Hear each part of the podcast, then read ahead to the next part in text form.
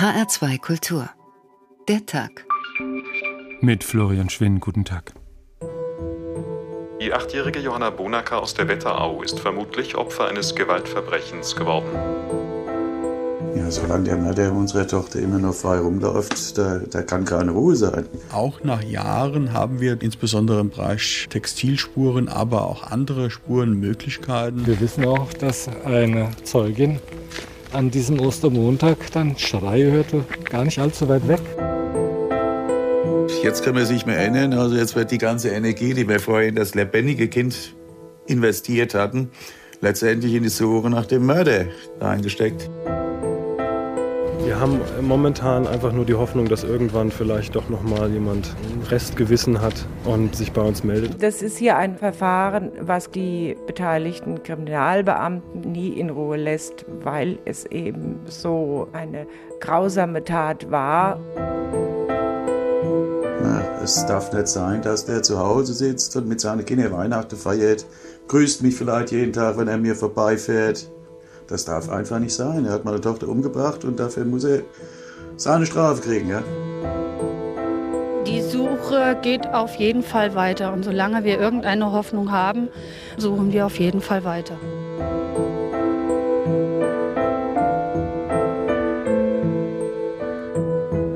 Und manchmal wird dann auch gefunden. Da läuft zu nachtschlafender Zeit im Fernsehen ein Dokumentarfilm über einen Mord, der seit 15 Jahren nicht aufgeklärt ist und zwei Tage später haben die Ermittler weit über 100 neue Hinweise und jede Menge neue Zeugen. Zeugen einer Tat, die bis heute nicht aufgeklärt ist, Hinweise auf einen Mörder, der bis heute nicht gefasst ist. Manchmal ist es das Fernsehen, manchmal Kommissar Zufall, der die Ermittler nach Jahren oder sogar Jahrzehnten auf die Spur eines Täters führt, Jahre nachdem die Akten eigentlich geschlossen wurden. Manchmal ist es der technische Fortschritt, der Spuren neu lesbar macht, manchmal ist es auch ein einzelner hartnäckiger Ermittler, der nicht aufgeben will, manchmal sind es engagierte Bürger, die für Gerechtigkeit kämpfen und Prozesse erzwingen. Ungelöste Fälle scheinen jedenfalls immer mal wieder eine eigene Dynamik entwickeln zu können, so als führe die Gerechtigkeit ein Eigenleben. Kalte Spuren und bohrende Fragen. Im Sog der ungelösten Fälle, so haben wir den Tag in HR2 Kultur heute überschrieben. Beginnen wir mit dem eben schon genannten Fall der 13-jährigen Frankfurter, des 13-jährigen Frankfurters Tristan Brübach ermordet vor 15 Jahren, thematisiert in einer Fernsehdokumentation, die bei Spiegel TV am Sonntag lief und bislang zu 150 neuen Hinweisen geführt hat. Isabel Reifenrath über den Fall Brübach. Guten Tag. Hier ist der Anrufbeantworter von Bernd und Tristan Brübach. Bitte hinterlassen Sie eine Nachricht. So beginnt die neue Fernsehdokumentation bei Spiegel TV. Mit der Stimme des ermordeten Tristan Brübach. Nach dem Tod seiner Mutter lebte der Junge mit seinem Vater in Frankfurt Höchst. Bernd Brübach spricht in der Fernsehdoku erstmals öffentlich über seinen Sohn. Ich habe ihn zwei Jahre lang allein erzogen. Er war in der Pubertät. Das sind Kinder nicht einfach. Ja, ansonsten war es ein ganz normales Kind eigentlich. Ja, mit, mit Fehlern, mit, mit ja, wie halt Kinder in der Pubertät so sind. Am 26. März 1998 wurde Tristan Brübach an die Unterführung am Höchster Bahnhof gelockt. Seine Kehle wurde durchgeschnitten und sein Körper verstümmelt. Polizist Uwe Fey gehörte von Anfang an zu den Ermittlern. Tristan lag hier in Bauchlage auf diesem Sims, der hier abgebaut ist von diesem Fußweg. Der Hals zeigte auf der rechten Seite einen ziemlich tiefen Schnitt. Die Kleidung des Oberkörpers war nach oben geschoben und die Hose war auch nach unten gezogen. Und auf der Leiche standen die Schuhe von Tristan. Dem Jungen fehlten große Fleischstücke aus beiden Oberschenkeln. Seine Hoden waren abgeschnitten. Schnell war klar, der Täter muss anatomische Kenntnisse haben, vielleicht Metzger oder Arzt von Beruf sein. Die Ermittler glaubten, der Täter habe die Hoden als Trophäen mitgenommen. Heute geht der Profiler und Macher der neuen Fernsehdoku, Alexander Horn, davon aus, dass sich ein Sexualverbrecher an dem Jungen vergriffen hat. Viele Spuren hinterließ der Täter nicht. Oberstaatsanwältin Doris Müller-Scheu erklärt das in einem Interview mit dem Hessischen Rundfunk im Jahr 2002 was in vielen anderen Tötungsdelikten ja auch äh, sogar nach langer Zeit noch zu Ermittlungserfolgen führt, steht uns hier nicht zur Verfügung. Wir haben kein DNA-Material, was hier auswertbar gewesen wäre. Trotz der grausamen Tat und der erheblichen Verletzungen ist hier leider nichts aufgefunden worden, was verwertbar gewesen wäre. Die Polizisten befragten Kinder aus Frankfurt Höchst. Gleich mehrere erzählten von einem Mann, der sie angesprochen und verfolgt habe. Alles deutete darauf hin, dass der Täter aus der Nachbarschaft kam. Ein Profilbild entstand. Danach muss der Täter zwischen 1,70 Meter und 1,80 Meter groß sein, zur Tatzeit schlank, lange Haare mit einer Narbe über dem Mund. Einen Tag nach der Beerdigung von Tristan meldete sich jemand telefonisch bei der Polizei. Christian Water. Christian Water ist der Mann gab die Tat zu, sagte, er sei am Höchster Bahnhof. Als die Polizei ankam, gab es von dem Mann keine Spur. Alles, was die Ermittler vom Täter hatten, war ein Fingerabdruck. Sie starteten vier Jahre nach dem Mord den größten Massentest der deutschen Kriminalgeschichte. In den Frankfurter Stadtteilen Unterliederbach und Höchst nahmen die Beamten die Fingerabdrücke von mehr als 14.000 Männern. Sie mussten freiwillig an dem Test teilnehmen. Unter den getesteten Männern war der Mörder von Tristan Brübrach nicht. Kurzzeitig wurde ein französischer Schafhirte festgenommen. Er musste aber wegen eines Alibis wieder freigelassen werden. Er war zur Tatzeit im Krankenhaus gewesen. Eine Sonderkommission mit 100 Beamten ermittelte nach dem Mörder. Das Mordkommissariat suchte in 82 Ländern nach einem ähnlichen Fall, ohne Erfolg. Das Bundeskriminalamt trug den Fall bei einem Profiler-Kongress im kanadischen Toronto vor. Die Experten analysierten, der Täter müsse Tristan zufällig getroffen und ihn wie Beute genommen haben. Zum Täter führte diese Spur aber auch nicht. Das musste Polizeisprecher Jürgen Linker 2009 gegenüber dem HR bestätigen. Es sind Gutachter gehört worden, Profiler. Also das gesamte Equipment der kriminalistischen Arbeit wurde hier schon vor vielen Jahren genutzt, aber im Moment muss man leider eingestehen, treten wir noch auf der Stelle. Im Jahr 2008 behandelte die Fernsehsendung Aktenzeichen XY zum zweiten Mal den Fall Tristan Brübach. Die eingegangenen Hinweise konnten wieder nicht helfen. Der Frankfurter Ermittler Uwe Fey will aber bis heute nicht aufgeben, auch wenn er zugeben muss, die Wahrnehmungen sind halt nicht mehr so frisch wie damals. In der Fernsehdokumentation von Spiegel TV wird ein neues Profil des Täters erstellt. Zwei Münchner Kriminalisten haben daran mitgearbeitet. Danach soll der Täter sozial zurückgezogen leben, heute zwischen 40 und 50 Jahren alt sein. Das Hessische Landeskriminalamt hat die Belohnung für Hinweise, die zur Festnahme des Täters führen, auf 100.000 Euro erhöht. Seit Sonntag gibt es nun 100 neue Hinweise. Neue Spuren führen in die Nachbarstadt Hofheim am Main. Seit 15 Jahren suchen die Ermittler nach dem Mörder. Vielleicht kann Tristans Mörder jetzt doch noch gefunden werden. Das ist einer, der nicht aufgibt. Ein Ermittler und er hat jetzt zwei Profiler gefunden, die ihm helfen, zumindest bei der Erstellung eines Films und einer neuen Täteranalyse, die vielleicht weiterführt. Was Profiler sind, das klären wir noch gleich. Erst einmal wollen wir mehr über die Täter wissen. Professor Rudolf Eck, Kriminalpsychologe und Gutachter und Direktor der Kriminologischen Zentralstelle in Wiesbaden. Guten Tag. Guten Tag, Herr Schwinn. Da war eben etwas zu hören, was die Stimme des Täters sein könnte, hat er zumindest von sich behauptet. Der Mann, der da sprach. Wenn das so wäre, was sagt Ihnen das über den Täter, dass er bei der Polizei anruft? Will der eigentlich gefasst werden und wird es dann doch nicht? Also wenn er das wirklich gewesen sein sollte, woran man natürlich auch zweifeln kann, dann ist es jemand, der nicht nur so eine schreckliche Tat verübt hat, sondern der auch in irgendeiner Form mit der Öffentlichkeit, mit der Polizei kommunizieren wollte, aber sich dann doch nicht so richtig getraut hat, sich zu stellen. Das heißt, es könnte so ein Hin- und Hergerissen sein zwischen ja, ich war das und ich muss doch dafür einstehen und ein Nein, das muss aber vielleicht doch nicht sein. Äh, so eine äh, gespaltene Situation könnte das darstellen. Sie machen ja auch Gutachten fürs Gericht von solchen Tätern, von Mördern, die dann natürlich irgendwann gefasst sein müssen, sonst können Sie sie nicht begutachten, ja. das ist klar. Ähm, Gibt es das öfter, dieses Hin- und Hergerissensein, von dem Sie eben sprachen? Ich würde sagen, das ist sogar relativ häufig vorzufinden, dass in der Zeit zwischen einer Tat und äh, dem äh, Gefasstwerden äh, eine Spannungsphase liegen kann, mehr oder minder lang, mehr oder minder intensiv, weil nämlich gerade bei Tötungsdelikten es sich häufiger um Personen handelt, die nicht vorher eine kriminelle Biografie, eine kriminelle Laufbahn äh, hinter sich hatten, sondern die äh, ein zumindest äußerlich normales, anständiges Leben geführt hatten, aber hier in eine Lage geraten sind, die sie durch so eine blutige Tat äh, beendet hatten und die dann danach an sich selber zweifeln, was bin ich denn für ein Mensch? Das heißt, die Tat bringt sie selber in eine tiefe Verstimmung hinein. Soll ich mich jetzt stellen? Soll ich mich töten? Was übrigens auch bei nicht wenigen der Fall ist. Insofern könnte der Mörder von diesem Tristan vielleicht auch gar nicht mehr am Leben mhm. sein. Äh, und manchmal ist dann die Festnahme durch die Polizei fast eine Art innere Befreiung. Jetzt habe ich das los, so wie ein Kind, das herumdruckst, weil es irgendetwas angestellt hat, unter Umständen froh ist, wenn die Eltern das endlich wissen und die Sache damit beendet werden kann. Seit es die DNA-Analyse gibt, von der wir auch noch reden werden, werden immer wieder Straftaten aufgeklärt nach eben, wie in diesem Fall wäre es ja vielleicht auch so, nach Jahrzehnten fast. Ähm, oder tatsächlich nach Jahrzehnten, mhm. dann werden die Täter die seit ihrer Tat weitgehend unbehelligt gelebt haben, plötzlich überführt. Sie haben, wie gesagt, als Gerichtsgutachter mit solchen Tätern ja auch zu tun. Ja. Begrenzen wir das der Einfachheit halber mal auf Mörder, mit solchen Mördern zu tun. Wie reagieren die auf ihre späte Entdeckung?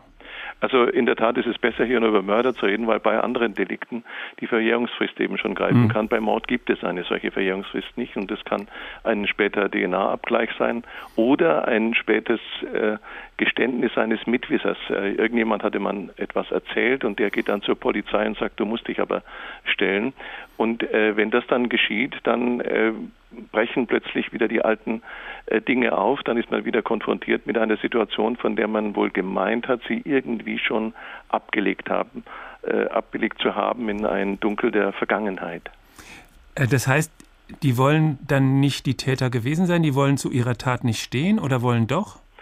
Es ist äh, bei den Fällen, an die ich jetzt gerade denke, so, dass die dann zwar bei den Vernehmungen oder später dann auch im Strafvollzug bei äh, der Aufarbeitung der Tat, dass die nicht äh, völlig bestreiten, obwohl es solche Fälle auch gibt, sondern dass die sagen, ja, ich war da schon, ja, ich habe da irgendetwas äh, wohl falsch gemacht, aber sie finden eine eigene Version und die haben sie sich wahrscheinlich im Laufe der vielen Jahre auch zurechtgezimmert. Das muss nicht platt gelogen sein, sondern es kann tatsächlich sein, dass am Anfang das zwar ein bewusstes Verfälschen der eigentlichen Tatsituation war, an die sie dann mehr und mehr geglaubt haben. Das heißt, die haben ihre eigene Sicht der Dinge entwickelt, die sich dann in ihrem Bewusstsein auch so stark verfestigt, dass sie sie dann für die Wahrheit halten, weil sie damit anscheinend besser leben, besser umgehen können, als wenn sie diese grausame Tat sich wirklich äh, vor Augen halten würden und sich selber zuschreiben müssten. Das heißt, Sie haben dann einen Mörder, den Sie verurteilen nach Indizien oder nach Überführung, ähm, der aber nie zu seiner Tat stehen wird.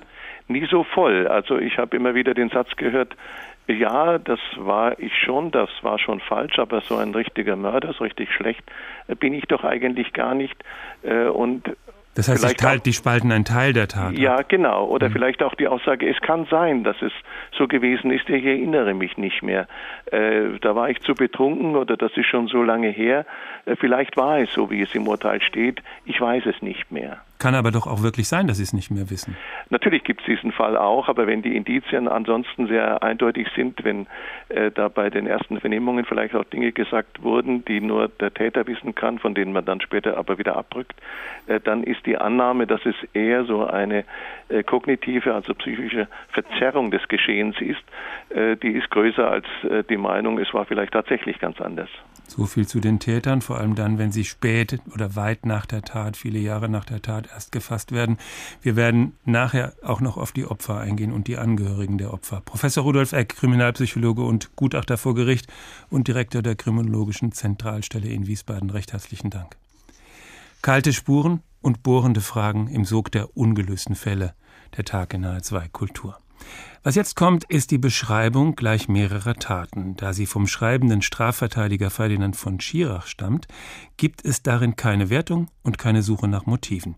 Dem Schriftsteller von Schirach geht es schlicht um die Tat. Lenzberger und Beck schlenderten über den Bahnsteig. Glatzen, Militärhosen, Springerstiefel, ausladender Gang. Auf Becks Jacke stand Thor Steiner, auf Lenzbergers T-Shirt Pitbull Germany. Beck war etwas kleiner als Lenzberger. Er war elfmal wegen Gewaltdelikten verurteilt worden. Die erste Körperverletzung hatte er mit 14 Jahren begangen. Er war mit den Großen mitgelaufen und hatte geholfen, einen Vietnamesen zusammenzutreten. Danach wurde es schlimmer. Mit 15 war er das erste Mal in einer Jugendstrafanstalt, mit 16 hatte er sich tätowieren lassen. Auf dem jeweils ersten Glied der vier Finger seiner rechten Hand standen die Buchstaben, die zusammen das Wort Hass ergaben. Auf seinem linken Daumen trug er ein Hakenkreuz. Lenzberger hatte nur vier Eintragungen in seinem Strafregister, aber er hatte einen neuen Baseballschläger aus Metall. In Berlin werden 15 Mal mehr Schläger als Bälle verkauft. Der Bahnsteig war fast leer. Der nächste Zug fuhr in 48 Minuten ein ICE nach Hamburg. Sie setzten sich auf eine Bank. Beck legte die Füße hoch, Lenzberger hockte sich auf die Lehne. Sie langweilten sich und warfen die letzte Bierflasche ins Gleisbett. Dann entdeckten sie ihn. Der Mann saß zwei Bänke weiter. Mitte 40, Halbglatze, Brille mit schwarzem Kassengestell, grauer Anzug. Ein Buchhalter oder Beamter, dachten sie ein Langweiler, auf den zu Hause Frau und Kinder warten. Beck und Lenzberger grinsten sich an. Ein ideales Opfer, einer, der Angst bekommen würde. Sie steigerten sich in Gewaltfantasien, hauten sich gegenseitig auf die Schulter und gingen Arm in Arm zu ihm. Beck ließ sich neben dem Mann auf die Bank fallen und rülpste ihm ins Ohr. Der Mann holte aus seiner Jacketttasche einen Apfel und polierte ihn mit dem Ärmel. Hey, Arschloch, ich rede mit dir, sagte Beck. Er schlug dem Mann den Apfel aus der Hand und zertrat ihn. Das Fruchtfleisch spritzte auf die Springerstiefel. Der Mann sah Beck nicht an. Er blieb sitzen, bewegungslos, die Augen gesenkt. Beck und Lenzberger verstanden das als Provokation. Beck bohrte seinen Zeigefinger in die Brust des Mannes. Oh, da will einer nicht antworten, sagte er und gab dem Mann eine Ohrfeige. Die Brille verrutschte, der Mann richtete sie nicht. Weil er sich noch immer nicht rührte, zog Beck ein Messer aus dem Stiefel. Es war ein langes Messer, die Spitze war doppelseitig geschliffen, der Rücken gezackt. Er fuchtelte damit vor dem Gesicht des Mannes herum. Der Mann sah nur geradeaus. Beck stach ein bisschen in die Hand des Mannes, nicht tief, ein Nadelstich. Er sah den Mann erwartungsvoll an, ein Tropfen Blut quoll auf den Handrücken. Der Mann reagierte noch immer nicht. Beck wurde wütend. Das Messer schnitt durch die Luft, zweimal von rechts nach links, nur Zentimeter vor der Brust des Mannes. Beim dritten Mal traf das Messer. Es durchtrennte das Hemd und ritzte die Haut des Mannes. Die Wunde war 20 Zentimeter lang, fast waagrecht. Ein wenig Blut lief in den Stoff und hinterließ einen gewellten roten Strich. Erster Ausschnitt aus der Kurzgeschichte Notwehr von Ferdinand von Schirach. Fortsetzung folgt. Kalte Spuren und bohrende Fragen im Sog der ungelösten Fälle, so haben wir den Tag in HR2 Kultur heute überschrieben. Neue Ermittlungsmethoden und vor allem neue Techniken führen bis zum Teil führen zum Teil bei über Jahrzehnte alten Fällen zu Ermittlungsergebnissen, bei denen die Ermittler längst aufgegeben haben und dann andere kommen, nämlich die Techniker, und dann doch noch den Täter überführen. Eines der Zauberwörter bei dieser Entwicklung habe ich schon erwähnt, es heißt DNA. Heike Borufka über die durchschlagenden Spätfolgen der in den 80er Jahren entwickelten Technik. Ganz leise sagt Sibylle Buckwitz toll, als sie das Urteil hört. Lebenslang verhängt am 30. April 2009 für eine Tat, die knapp 20 Jahre zuvor passiert war. Am 12. Juni 1989 war Margarete Buckwitz, die erste Frau des früheren Frankfurter Schauspielintendanten, in ihrer Wohnung erdrosselt aufgefunden worden. Die 74-Jährige war Opfer eines Raubmordes geworden. Schmuck im Wert von 50.000 Euro fehlte und die EC-Karte. Ihre Tochter Sibylle Buckwitz hatte die Leiche ihrer Mutter gefunden. Jedes Jahr an ihrem Todestag erinnerte sie in einer Todesanzeige in der Zeitung an die Tat. Jahrelang in der Hoffnung, der Täter würde gefunden, denn das war lebenswichtig. Das war meine Lebensaufgabe, diesen Täter zu kriegen weil eine solche Gemeinheit nicht ungesühnt sein kann. Jahrelang suchte auch die Polizei den Mörder von Margarete Buckwitz. Vergeblich. Doch dann kam die DNA-Analyse. Desoxyribonukleinsäure heißt der Stoff, der das menschliche Erbgut ausmacht. Er ist einmalig und unverwechselbar und findet sich in jeder Zelle eines Menschen. Auf der Suche nach einer Methode, wie Erbkrankheiten früh erkannt werden können, hat der Brite Alec Jeffreys 1985 einen DNA-Bestandteil entdeckt, der wie ein Fingerabdruck jede Person hundertprozentig identifiziert. 1987 wurde zum ersten Mal mit Hilfe der DNA in Großbritannien ein Mord aufgeklärt, begangen an einer 15-Jährigen. Es dauerte noch einige Jahre, bis die DNA-Analyse auch in Deutschland angekommen war. Inzwischen ist sie vor Gericht zum wichtigsten und sichersten Sachbeweis geworden. Viele scheinbar unlösbare sogenannte Altfälle sind seither aufgeklärt worden, wie der Mord an Margarete Buckwitz. Immer wieder hatte das Hessische Landeskriminalamt Körperschuppen, die am Tatort gefunden worden waren, abgeglichen. Im August 2008 war dann der Treffer dabei. Die seinerzeit ermittelnde Staatsanwältin Sandra Dittmann. Diese Person ist vor kurzem in einem anderen Verfahren gespeichert worden. Es war ein Verfahren wegen einem Sexualdelikt und dann in die DNA-Datenbank eingestellt worden. Dann hat man eben herausgefunden, dass die DNA dieser Person mit der DNA der Person, dessen Spuren man damals am Tatort gesichert hat, übereinstimmen. Auch der gewaltsame Tod von Drixi Scheible wurde auf diese Weise aufgeklärt. 24 Jahre nachdem die 15-Jährige erstochen und vergewaltigt worden war, wurde der Täter ermittelt. Auch er wurde wegen Mordes zu einer lebenslangen Freiheitsstrafe verurteilt. Die DNA-Analyse hatte ihn überführt. Seine Version, das Mädchen sei ihm ins Messer gefallen, war widerlegt und die vielen Fragen von Trixis Mutter beantwortet. Nach dem Urteil hoffte sie, dass wir jetzt vielleicht ein bisschen mehr Ruhe finden und die Familie sich erholen kann, denn unsere Nerven sind wirklich sehr am Ende. DNA findet sich in so gut wie allen Körpersäften eines Menschen, aber auch in Haaren und Hautpartikeln. Beim Bundeskriminalamt in Wiesbaden wird deshalb seit 1998 die DNA-Analysedatei geführt. Mehr als eine Million Datensätze umfasst sie zurzeit. Biologin Eva Schultheiß. Wir haben hier auch schon Asservate untersucht, die 30 Jahre und auch noch ein bisschen älter waren. Und wenn die trocken gelagert wurden und lichtgeschützt, dann ergeben sich auch heute noch gute Chancen für uns daraus ein Muster erstellen zu können. Seit Errichtung der Datei wurden laut BKA knapp 130.000 Taten aufgeklärt. Ausnahmen sind mittlerweile Fälle wie der von Traute Papenstecher geworden. Die Rentnerin aus Wiesbaden war in der Nacht vom 27. zum 28. November 1986 in ihrem Haus in Wiesbaden getötet worden. Ein Handabdruck, den der Täter am Bettgestell der pensionierten Lehrerin hinterlassen hatte, führte über das automatisierte Fingerabdruck-Identifizierungssystem System der Polizei 22 Jahre später zum Täter.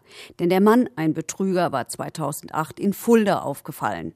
Die Polizei hatte unter anderem Abdrücke von ihm genommen. Kurz danach wurde der Treffer gemeldet, der Mord an der wohlhabenden Witwe aufgeklärt. Und wenn das mit der Technik nicht hinhaut und alles nicht zum Ergebnis führt, dann kommen die Profiler. Axel Petermann, Autor unter anderem des Buches Auf der Spur des Bösen und der Untertitel dieses Buches lautet Ein Profiler berichtet. Und das genau ist Axel Petermann auch Profiler beim LKA, dem Landeskriminalamt in Bremen. Guten Tag nach Bremen. Hallo, guten Tag. Profiler nennen Sie sich und Ihren Berufsstand in Ihrem Buch, aber heißen Sie auch im Landeskriminalamt Profiler oder gibt es da einen schlichten deutschen Begriff, der das Gleiche meint? Wir haben tatsächlich einen schlichten deutschen Begriff, Fallanalytiker lautet der. Aber ich habe mich anfangs ein wenig dagegen gesperrt, mich als Profiler zu bezeichnen oder bezeichnen zu lassen. Aber ich habe dann mitbekommen, dass man äh, beim, unter dem Fallanalytiker gar nicht so richtig das kann ich mir vorstellen. verstanden hat, was, was ist denn damit gemeint. Und deswegen bin ich jetzt wieder zu dem amerikanischen Begriff dann übergegangen und da wissen tatsächlich viele, viele Menschen Bescheid, was das bedeutet. Aber was das ja. bedeutet, das glaube ich nicht wirklich. Also weil das, was wir an, von Profilern wissen, das wissen wir aus dem Film und aus dem Fernsehen. Sie haben persönlich sowohl bei der Mordkommission gearbeitet als eben auch als Fallanalytiker, als Profiler. Was ist der Unterschied zwischen den beiden Arbeitsweisen? In der Mordkommission arbeite ich vom ersten Moment an auf der Spur. Das bedeutet, ein Verbrechen ist geschehen, ein, ein, eine Leiche wurde entdeckt und schon beginne ich mich damit den Spuren, die am Tatort äh, vorhanden sind, zu beschäftigen. Vergleiche, lasse Fingerabdrücke vergleichen, Fußabdrücke vergleichen, Blutspuren untersuchen, Zeugenaussagen äh, ist nachzugehen oder sind nachzugehen. Also man, man ist eigentlich gleich mittendrin in der Arbeit. Und als Fallanalytiker oder Profiler suche ich mehr oder weniger die Spur hinter der Spur. Klingt jetzt ein bisschen verrückt, aber Sie müssen sich das so vorstellen, dass ein Täter ganz, ganz viele Entscheidungen innerhalb kürzester Zeit bei einem Verbrechen trifft. Und diese Entscheidung, die sehe ich als Spur an einem Tatort. Also wann hat er das Verbrechen begangen, wer ist das Opfer, welche Waffe hat er genommen, wie hat er sich mit der Leiche beschäftigt, hat er sie offen liegen lassen, hat er sie versteckt, was hat er sonst noch alles getan. Also Sie nehmen Und, nicht die direkte Spur, sondern Sie nehmen das Gesamtwerk des Täters. Genau, das, mhm. so kann man es gut bezeichnen, das Gesamtwerk des Täters. Und ich möchte verstehen, was ist dort geschehen. Und deswegen setze ich mich auch so intensiv mit den, mit den Spuren, mit den Entscheidungen des Täters auseinander, um den genauen Tatablauf rekonstruieren zu können. Und wann kommen Sie jetzt als Profiler, als Fallanalytiker ins Spiel, wenn die Mordkommission auf den normalen Spuren nicht weiterkommt oder wann? Ja, es, also erstmal muss man eine Lanze für die Mordkommission brechen. 90 Prozent oder manchmal sogar noch ein wenig darüber aller Fälle werden, aller Tötungsdelikte werden geklärt. Da braucht man uns nicht. Aber es gibt immer wieder doch Verbrechen, da ist das Motiv der Tat nicht zu erkennen. Also es sind bizarre Handlungen des Täters da oder Täter und Opfer haben offenbar keine Beziehung und mit der neuen Betrachtungsweise, was ist da geschehen, kann nicht helfen, dass, dass, dass die Mordkommission auch versteht, was ist dort gewesen. Also Sie und, führen einen anderen Blickwinkel ein, heißt das? Richtig, einen anderen Blickwinkel, genau. Den die Kollegen von der Mordkommission nicht haben können, weil sie sich zwangsläufig mit den direkten Spuren beschäftigen müssen. Genau, einmal aus diesem Grunde und, und weil Fallanalytiker, jetzt benutze ich wieder den deutschen Begriff, eben halt auch eine besondere Ausbildung haben. Mhm. Eine mehrjährige Ausbildung und, und das bringt natürlich auch mit sich, dass es einen anderen Blick auf das Verbrechen gibt.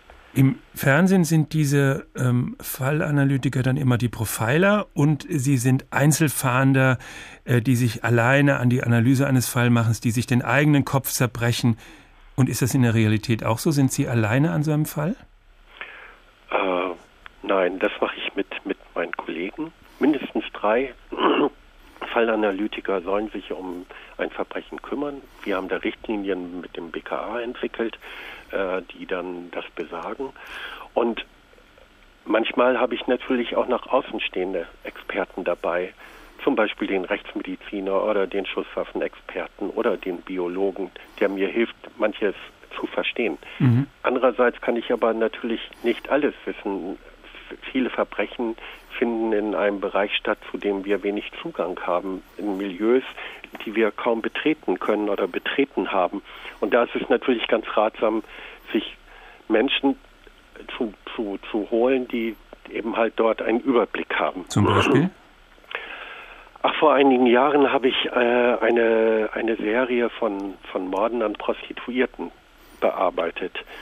Oder Jahre später, da ging es darum, dass an einem Tatort eine Gasmaske gefunden wurde und eine Frau war umgebracht worden. Und da war der Ansatz, es könnte, die Gasmaske könnte von einem sadistischen Täter verwendet worden sein oder der hätte, hätte geplant, die zu benutzen. Und dann habe ich mir, habe ich mich äh, schlau gemacht und habe herumgefragt, wer könnte mir dabei helfen. Und dann bin ich dann letztendlich auf eine Domina gekommen, die dann mir das Verhalten dieses Mannes denn dann doch auch ganz gut erklären konnte. Und tatsächlich, sie hatte recht, es ging um Atemkontrolle, es ging um, um, um Reduktion der, der Luft und das hatte der Täter offenbar auch versucht bei dem Opfer. Also Sie holen sich in Anführungsstrichen Experten aus völlig anderen Bereichen, die mit Polizeiarbeit normalerweise gar nichts zu tun haben. Richtig. Axel Petermann, Autor des Buches Auf der Spur des Bösen, ein Profiler berichtet und selber Profiler beim LKA in Bremen. Recht herzlichen Dank. Ja, vielen Dank. Dankeschön. Kalte Spuren und bohrende Fragen im Sog der ungelösten Fälle. Der Tag in H2 Kultur. Weiter geht es mit Ferdinand von Schirachs Notwehr. Beck und Lenzberger haben sich auf dem Bahnhof ihr Opfer ausgesucht und versuchsweise schon mal seine Haut geritzt, ohne dass das Opfer reagierte. Beck holte erneut Schwung. Lenzberger johlte. Der Mann umfasste Becks Messerhand und schlug dabei in seine rechte Armbeuge. Der Schlag änderte die Richtung des Messers, ohne den Schwung zu unterbrechen. Die Klinge beschrieb einen Bogen, der Mann dirigierte die Spitze zwischen Becks dritter und vierter Rippe. Beck stach sich selbst in die Brust. Als der Stahl die Haut durchdrang, schlug der Mann hart auf Becks Faust. Alles war eine einzige Bewegung, fließend, fast ein Tanz. Die Klinge verschwand vollständig in Becks Körper. Sie zerschnitt sein Herz. Beck lebte noch 40 Sekunden. Er blieb stehen und sah an sich herunter. Er hielt den Griff des Messers umklammert und schien die Tätowierung auf seinen Fingern zu lesen. Er hatte keine Schmerzen. Die Synapsen der Nerven übermittelten keine Signale mehr. Beck verstand nicht, dass er gerade starb. Der Mann drehte sich zu Lenzberger um und sah ihn an. Er nahm keine besondere Haltung ein, er stand einfach nur da, er wartete. Lenzberger wusste nicht, ob er fliehen oder kämpfen sollte, und weil der Mann noch immer wie ein Buchhalter aussah, entschied er sich falsch. Lenzberger riss den Baseballschläger hoch. Der Mann schlug nur einmal zu. Eine kurze Bewegung zu Lenzbergers Hals so schnell, dass die Einzelbilder der Bahnhofskamera sie nicht festhalten konnten. Dann setzte er sich wieder und beachtete seine Gegner nicht weiter. Lenzberger fiel mit dem Gesicht auf den Bahnsteig. Ein wenig Blut lief in die hellen Bodenrippen und staute sich an einer Zigarettenkippe. Lenzberger starb. Sein Herz hatte einfach aufgehört zu schlagen. Der Mann rückte seine Brille wieder gerade. Er schlug die Beine übereinander, zündete sich eine Zigarette an und wartete auf seine Festnahme. Ferdinand von Schirach ist eine Ausnahme in der Literatur. Er schildert Taten, Morde, Gräueltaten und zumindest in seinen Kurzgeschichten eigentlich nur das. Er entwickelt keine Täterpsychologie, keine Opferleid, keine Schuld, keine Sühne. Er schildert Vorgänge, ihm genügt das Verbrechen selbst. Damit begnügen sich seine Kollegen Schriftsteller gemeinhin nicht. Marius Kaller. Der Reiz des ungelösten Verbrechens besteht oft darin, dass es hinterher keiner gewesen sein will. Ich wasche meine Hände in Unschuld, behauptet schon in der Bibel Pontius Pilatus und versah den ersten und folgenreichsten Mord, der in der Literatur behandelt wird, mit einem Fragezeichen. Was in der christlichen Tradition Sünde und Buße ist, das wird in der weltlichen Tradition das Verhältnis des Gesetzes und seiner Übertretung. Von Ödipus zu Dostojewski, von Shakespeare bis Kafka zieht sich eine blutige Spur der Gräueltaten und Gesetzesübertretungen, der Recherche und der Anklage. Das Motiv des Verbrechens erscheint in der Literatur mit großer Bedeutung aufgeladen, weil damit in der Kulturgeschichte zwei wichtige Dinge verhandelt wurden Rache und Wahrheit. Bis zur Moderne Anfang des 20. Jahrhunderts war das Rachemotiv vorherrschend. Ein Verbrechen sollte unbedingt gesühnt werden, und dabei konnte es durchaus im Unklaren bleiben, ob die sühnende Tat ihrerseits gegen Recht oder Moral verstieß. Die Rache ist mein, ich will vergelten. Dieser Bibelspruch könnte auch über Shakespeares Hamlet stehen. Hamlets Vater wurde umgebracht. Sein Geist motiviert den Sohn zu einer aufwendigen Aktion. Ohne diesen Rat aus dem Jenseits, allein in der realen Welt, wäre das Staatsverbrechen ungelöst geblieben. So jedoch kann Hamlet eine Theateraufführung in Szene setzen, die den Täter, den neuen König Claudius, überführt. Entscheidend ist dabei, dass Detektive, Richter und Rächer identisch sind. Aufklärung ist noch eine Sache der persönlichen Betroffenheit. Und Überführung ist eine Kunst, die keinen Aufwand scheut. Mit Heinrich von Kleist zerbrochenem Krug ändert sich das. Der Reiz des noch nicht gelösten Verbrechens besteht hier darin, dass es jeder gewesen sein könnte. Der honorige Nachbar, der gute Bekannte, ja sogar der Richter, der dem Gesetz Genüge tun und sich selber überführen muss. Ab jetzt geht es um die Suche nach der Wahrheit, die in der Krimiliteratur geradezu metaphysische Dimensionen erhält. Mit dem einzelnen Fall steht das Ganze auf dem Spiel. Der Meisterdetektiv wird geboren. Zuerst bei Edgar Allan Poe, später bei Conan Doyle, Georges Simenon und vielen anderen. Aus Verbrechen und Aufklärung wird ein literarisches Spiel. Wer ist klüger, gerissener, gewiefter? Der überlegene Verstand von Sherlock Holmes steht hier für den Anspruch, dass jedes Verbrechen aufgeklärt werden muss. Der Meisterdetektiv ist der ideelle Gesamtaufklärer im Dienste der Gesellschaft. Würde ihm auch nur ein Schurke entgehen, würde das die Prinzipien, auf denen die Gesellschaft ruht, erschüttern. Pragmatische Lockerheit ist hier nicht erwünscht. Ausnahmen können nicht toleriert werden. Das Gesetz duldet keine Ausnahmen, denn sonst wäre es grundsätzlich in Frage gestellt. Und weil die Leser das wissen und natürlich die Technik des Krimi-Autors darin besteht, zu suggerieren, dieses Mal könnte es vielleicht doch nicht für ihn reichen, können sie den wohligen Schauer eines ungelösten Verbrechens verspüren. Am Ende kommt die Wahrheit raus. Franz Kafka hat gewusst, wie eng Verbrechen und Wahrheit miteinander im Bunde sind. Seinem Josef K. wird der Prozess gemacht. Das Urteil wird am Ende des Romans vollstreckt. Um welche Tat es sich handelt, wird nicht gesagt. Joachim Keppner, auch Autor eines Buches über die Sonderermittler, die dann zum Zuge kommen, wenn die normale Mordkommission nicht weiterkommt. Profiler auf der Spur von Serientätern und Terroristen heißt das Buch, das unter anderem die Arbeit der Münchner Profiler schildert, denen 2006 niemand glauben wollte, als sie die heute als NSU-Morde bekannten Taten damals schon Rechtsextremen zugeschrieben haben. Herr Keppner, guten Tag. Guten Abend. Wenn die Fälle von den normalen Ermittlern nicht gelöst werden können, dann kommen heutzutage die Profiler zum, zum Zuge. Wir haben schon gehört, wie so einer arbeitet. Dann geht es zumindest im Fernsehen alles viel besser und am Ende sind die unlösbaren Fälle eben doch gelöst. Wie ist es in der Realität? Ohne offenbar ist es anders, denn sonst hätten die Münchner damals 2006 mit ihrer Analyse sich durchsetzen können, oder? Ja, das ist in der Realität natürlich äh, ganz anders als im Kriminalroman, wo der Profiler ja nur kurz an den Ort des Geschehens eilt, sich umsieht, dann eine Art zweites Gesicht entwickelt und lauter Dinge vor sich sieht, die der normale Mordermittler nicht erkennen kann. Das ist sehr schön anzusehen oder manchmal auch nicht, aber das ist in der Wirklichkeit natürlich ganz anders. Ich habe für mein Buch vor allem die Münchner Profiler begleitet und wenn wir auf den Fall des NSU kommen, da ist es natürlich leider so gewesen, wenn man ja heute weiß, dass die Polizei über viele Jahre geradezu besessen von der Idee war, dass sei ein Werk, diese Morde an ausländischen Geschäftsleuten, sei ein Werk der türkischen Drogenmafia. Und das ist dadurch ein gutes Beispiel geworden, was Profiler können. Sie haben alle Fälle noch einmal angesehen, alles verglichen und äh, Sie haben, wie der Herr Petermann das nannte, die Spuren hinter der Spur angeschaut. Mhm. Und sie haben, wenn man es mal ganz vereinfacht sagen will, ähm, eine ganz einfache Frage gestellt. Was hat der Mörder getan, was er nicht tun musste? Und wenn man diese Frage stellt, kommt man zu dem Schluss, er hat eine ganze Menge getan, was er nicht tun musste, zum Beispiel all die Morde mit der gleichen Waffe zu begehen und manches mehr. Und so auffällig zu handeln an auffälligen Orten, zu gefährlichen Zeiten, nicht etwa nachts auf dem verlassenen Parkplatz, sondern mitten in der Hauptgeschäftszeit. Und dann haben sie gesagt, das macht keinen Sinn die Vorstellung, das sei organisierte Kriminalität. Mhm. Ich habe das schon, vorhin schon mal gefragt, was unterscheidet eigentlich einen Profiler von einem normalen Ermittler? Was macht er anders? Sie haben sich ja auch mit der Geschichte der Ermittler auseinandergesetzt oder dieser, wie, wie es überhaupt zu diesen Fallanalytikern, wie sie auf Deutsch heißen, kam. Wann sind die denn aufgetaucht? Wann hat man denn zum ersten Mal gedacht, man muss etwas anders machen? Ja, es gibt Ansätze von Profiling erstaunlicherweise schon seit dem 18., 19. Jahrhundert.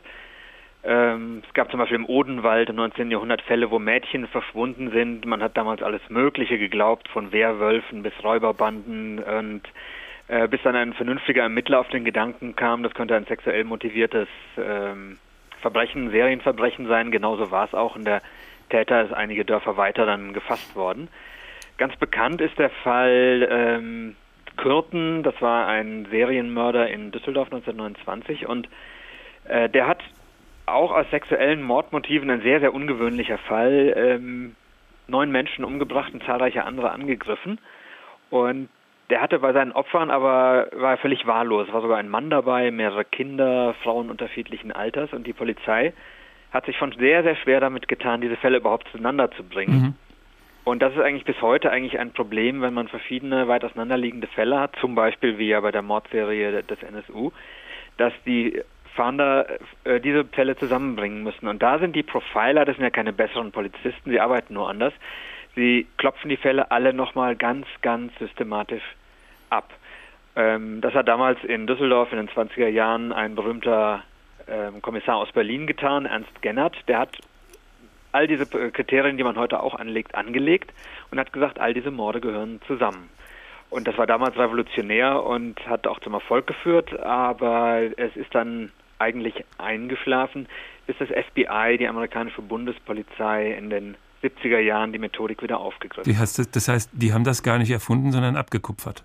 Nein, sie haben das nicht erfunden, sondern sie, die kannten sicher auch diesen Fall. Sie haben das ähm, abgekupfert, kann man sagen, aber sie haben es natürlich überhaupt erstmal aufgebaut und entwickelt und auch selber für manche äh, Mystifizierungen gesorgt, ähm, an die man nicht unbedingt glauben sollte. also Beispiel. die mediale Aufbereitung gehörte beim FBI dazu, heißt das? Die gehörte absolut dazu. Äh, die hatten auch kein Problem damit, ähm, sich selbst als die genialen Supermänner hinzustellen. Das hat ein bisschen dazu geführt, dass in amerikanischen Filmen, aber auch ähm, Büchern über das Sachbücher und das Profiling der Täter immer so als genialer Einzelmörder dasteht, also so als eine Art böses Superhirn wie Hannibal Lecter in dem Das schweigende Lämmer, genau. Ganz Jetzt, genau. Ja, genau, sofort gesagt, ja. Ganz genau. Und diesen Typ, ich habe mit Menschen beim Profilern beim Bundeskriminalamt gesprochen, die haben gesagt, so einen Hannibal Lecter hatten wir hier noch nie. Das gibt es praktisch nicht. Ähm, aber die Profiler beim FBI haben es immer ganz gern so dargestellt, denn wenn man einen solchen genialen Mörder hat, dann braucht man natürlich einen noch genialeren Strafverfolger, also sie selbst.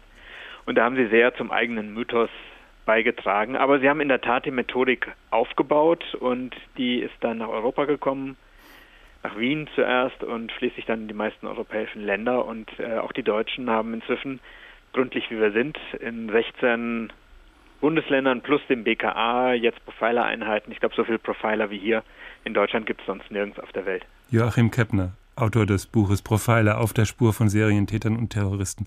Recht herzlichen Dank für die Aufklärung, warum wir das jetzt Profiler nennen. Kalte Spuren und bohrende Fragen im Sog der ungelösten Fälle, so haben wir den Tag in HR2 Kultur heute überschrieben. Was wir noch beenden müssen, ist auch unser eigener Fall, der von Ferdinand von Schirach besser gesagt. Wie geht sie aus, die Geschichte des Mannes, der auf dem Bahnhof die beiden Männer umgebracht hat, die ihn angegriffen haben? Meine Herren, sagte Lamprecht, ich habe genug gehört. Er lehnte sich zurück. Die Notwehrsituation ist mehr als offensichtlich. Wenn jemand mit einem Messer und einem Baseballschläger bedroht wird, wenn sogar nach ihm gestochen und geschlagen wird, darf er sich wehren. Er darf sich so wehren, dass der Angriff endgültig beendet wird, und nichts anderes hat der Beschuldigte getan. Lamprecht machte eine kurze Pause und fuhr dann fort Ich gebe der Staatsanwaltschaft recht, dass die Sache ungewöhnlich aussieht. Ich kann die Ruhe des Beschuldigten, mit der er den Opfern gegenübertrat, nur erschreckend finden. Aber ich kann nicht erkennen, wo dabei der behauptete Exzess liegen soll. Dass die Überlegung richtig ist, ergibt sich auch daraus, dass ich sicher Haftbefehl gegen die beiden Schläger erlassen hätte, wenn sie jetzt vor mir sitzen würden und nicht auf dem Tisch der Pathologie lägen. Kersting klappte seine Akte zu, es knallte zu laut. Lamprecht diktierte ins Protokoll Der Antrag der Staatsanwaltschaft auf Haftbefehl wird abgelehnt. Der Beschuldigte ist unverzüglich zu entlassen. Dann wandte er sich an Kesting. Das war's. Schönen Abend noch.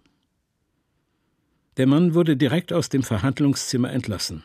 Er erhielt das Geld und die anderen Gegenstände zurück. Ich quittierte für ihn.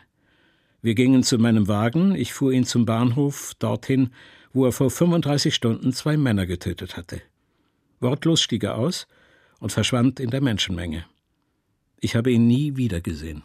Notwehr heißt die Geschichte von Ferdinand von Schirach.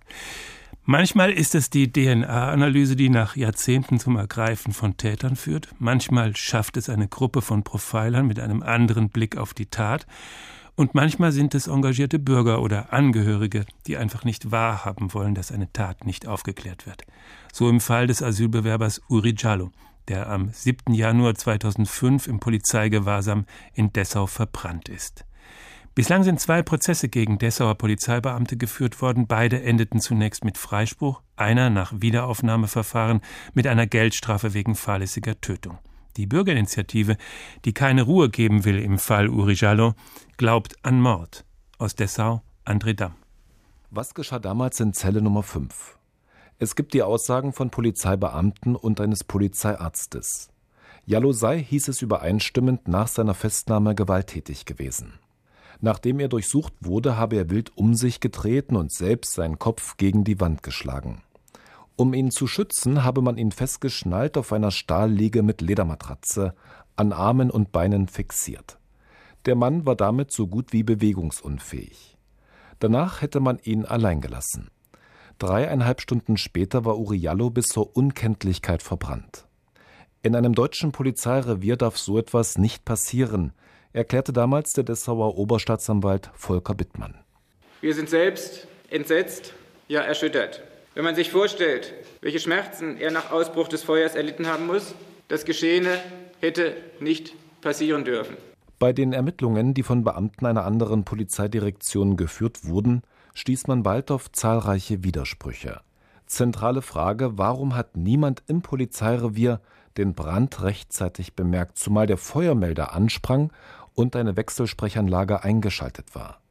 Warum hat es so lange gedauert, bis sich der damalige Polizeidienstgruppenleiter zur Zelle begab, zumal er sich noch Zeit für ein kurzes Gespräch mit einem Kollegen nahm. Das sind einfach zu viele Zufälle, empört sich der Landtagsabgeordnete Wulf Gallert von den Linken. Wenn jemand sagt, er hätte in einer Wechselsprechanlage plätschernde Geräusche gehört aus einem Zimmer, kein, der keinen Wasseranschluss hat, dass man die Feuermelder zweimal ausmacht, weil ja mal vor einem Vierteljahr diese Anlage kaputt gewesen war und dort irgendwann mal Fehlalarme existiert haben, dann sind das Dinge, mit denen kann man sich einfach nicht abfinden. Dazu kamen weitere Ermittlungspannen. Zunächst wurde in der Polizeizelle nichts gefunden, mit dem man hätte ein Feuer entfachen können. Erst später wurde ein verkohltes Feuerzeug entdeckt. Merkwürdig ist auch, dass große Teile der polizeilichen Videoaufzeichnungen vom Tatort bis heute verschwunden sind. Am Ermittlungsergebnis der Polizei änderte das aber nichts. Nach Einschätzung der Beamten war beim Durchsuchen Jallo sein Feuerzeug übersehen worden. Damit soll er den Inhalt der feuerfesten Matratze angezündet haben, um so auf sich aufmerksam zu machen. Jallos Freund Moktabar glaubt aber nie an eine Selbstanzündung. Wie kann man sich selber verbrennen? Gerade Uri Jallo, der war nicht der Typ, der sich wirklich selber verbrennen wird. Für uns ist es wirklich unvorstellbar. Haben wir geredet, wie, man, wie das so passieren könnte.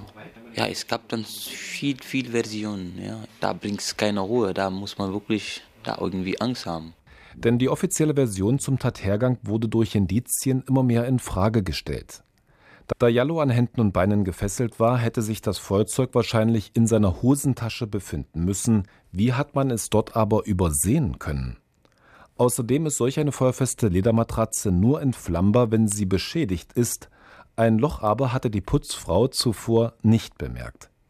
Auch später blieb die These von der Selbstanzündung wackelig, zumal auch mehrere Versuche beim Feuerwehrtechnischen Zentrum in Sachsen-Anhalt fehlschlugen, die Matratze überhaupt anzünden zu können.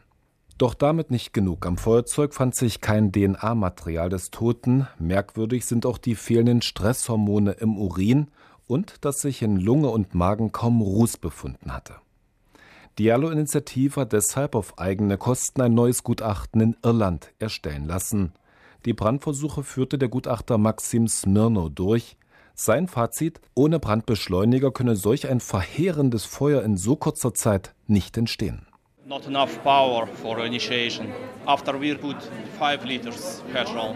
Für den Beginn des Brandes gab es nicht genug Energie. Erst als wir 5 Liter Benzin darauf geschüttet haben, gab es einen sogenannten Feuersprung. Genau so sieht es auf dem Foto in der Zelle von Uriallo aus.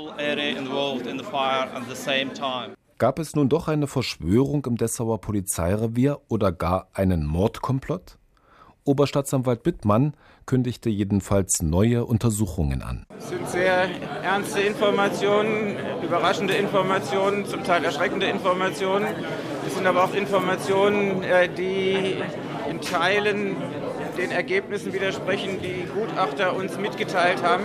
Die Jallo-Initiative hofft nun, dass der rätselhafte Tod des jungen Afrikaners endlich aufgeklärt wird. Gefordert wird ein dritter Prozess. Da will eine Bürgerinitiative unbedingt wissen, was wirklich passiert ist. Professor Matthias Jahn, Richter am Oberlandesgericht und Professor für Strafrecht und Rechtstheorie an der Universität Frankfurt. Guten Tag. Grüß Gott, Herr Spinn. Angefangen haben wir die Sendung mit einem Gespräch über die Reaktionen spät entdeckter Täter. Was fehlt und jetzt nachgeliefert wird, ist die Perspektive der Opfer. Oder wenn es um Mord und Totschlag geht, die Perspektive der Angehörigen. Was ist Ihre Erfahrung als Richter? Was ist wichtig für die Angehörigen? Wollen Sie die Täter im Gefängnis wissen? Oder wollen Sie, wie man jetzt, wie ich jetzt eben der Bürgerinitiative in Dessau unterstellt habe, wissen, was wirklich passiert ist? Im Prinzip wollen die Verletzten, Hinterbliebenen der Verletzten das wissen, was auch den Staat interessiert, wie es wirklich war. Das ist das entscheidende Erkenntnisinteresse.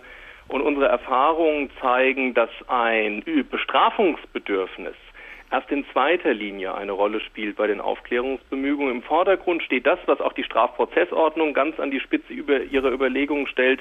Wenn ein Tatverdacht da ist, dann muss er ausermittelt werden. Und solange das nicht geschehen ist, kann sich das Rechtsbewusstsein der Bevölkerung nicht beruhigen. Also erstmal die berühmte Wahrheitsfindung erstmal die berühmte Wahrheitsfindung und alles andere sind Folgeeffekte, die von verschiedener Seite an das Strafverfahren herangetragen werden.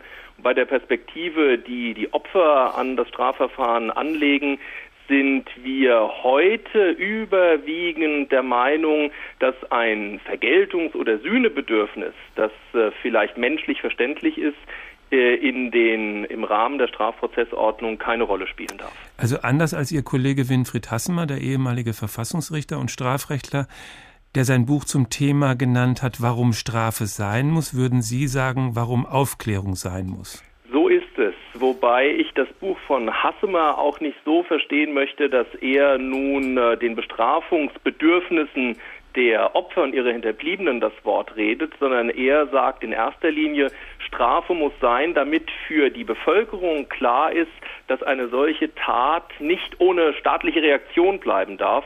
Aber dazu braucht man, das zeigt ja Ihr erster Beitrag zum Fall Tristan Brübach, erstmal einen Beschuldigten, bei dem man äh, überhaupt die Frage stellen kann, ob er diese Tat begangen haben kann. Also den Täter finden ist schon das Wichtigste, denn ohne den Täter kann man die Sache nicht wirklich aufklären. Den Täter finden ist das Allerwichtigste. Das Zweite ist, den Täter dazu zu bringen und natürlich auch die weiteren Indizien dazu zu bringen, über die Tat zu sprechen und uns vorzuführen, was wirklich war und die Bestrafung oder gegebenenfalls auch nur die Unterbringung eines schuldunfähigen Täters, das steht erst in dritter Linie und ist nach meiner Beobachtung nicht das Hauptinteresse auch etwa der Opferinitiativen oder, wie Sie es eben bei Uriallo dargestellt haben, der Bürgerinitiative, mhm. die sich hinter die Aufklärung geklemmt hat. Aber was ist dann, ich gibt dann, es gibt ein berühmtes Buch, das heißt Schuld und Sühne und das ist von Svetlana Geier, leider verstorben, neu übersetzt worden und jetzt heißt es Verbrechen und Strafe. Ja. Ist das das, äh, was Sie meinen? Das ist vielleicht das, was, was ich meine, dass man Dostoevsky früher gelesen hat als ein Buch, wo es um Sühnebedürfnisse ging mhm. und dann erst später in der Neuübersetzung erkannt hat, hier geht es wirklich nur um Zurechnung, hier geht es um Verbrechen und Strafe, nicht so sehr um das moralische, das wertende Element der Sühne. Mhm. Das heißt, wenn wir ähm, es dann aber am Ende mit Tätern, wie äh, am Anfang Professor Beck, äh, Exi es dargestellt hat, zu tun haben, bei denen die Tat so lange her ist, dass sie so viel Zeit hatten, sich eine schöne Geschichte zurechtzulegen, an der sie am Ende dann auch selber glaubten, dann, dann wird es wirklich schwierig, oder? Dann wird es schwierig, insbesondere in einer Situation, wie Sie sie ja den Hörern nochmal vorgeführt haben. Man hat nicht viele sächliche Beweismittel im Fall Tristan Brübach und ist sicherlich darauf angewiesen, dass ein Beschuldigter, wenn er denn irgendwann einmal dingfest gemacht werden sollte, erzählt, wie sich diese Tat tatsächlich zugetragen hat. Und natürlich kann es sein, Eck hat das ja im Einzelnen dargestellt, dass durch die Zeit, aber auch durch die äh, kognitiven äh, Dissonanzen, die eine Rolle spielen bei einer solchen Tat, ja. sich die Erinnerung über das historische Geschehen drüberlegt und die Aufklärung dadurch sehr schwierig wird. Dann wird es auch schwierig für die, für die Perspektive der Opfer oder ihrer Angehörigen. So Professor Matthias Jahn, Richter am Oberlandesgericht und Professor für Strafrecht an der Universität Frankfurt. Recht herzlichen Dank. Danke.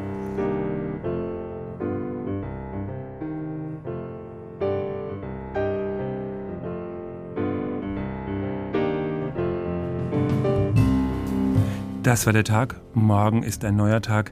Wenn Sie was versäumt haben sollten, dann können Sie uns nachhören bei www.hr2.de im Internet, wo sonst. Dort können Sie auch unseren Newsletter bestellen, wenn Sie immer wissen wollen, welche Themen wir demnächst anpacken werden. Oder Sie folgen uns ganz einfach bei Twitter. Dort finden Sie uns als der Tag. In einem Wort, der Tag. Bis morgen. Tschüss, sagt Florian Schwinn.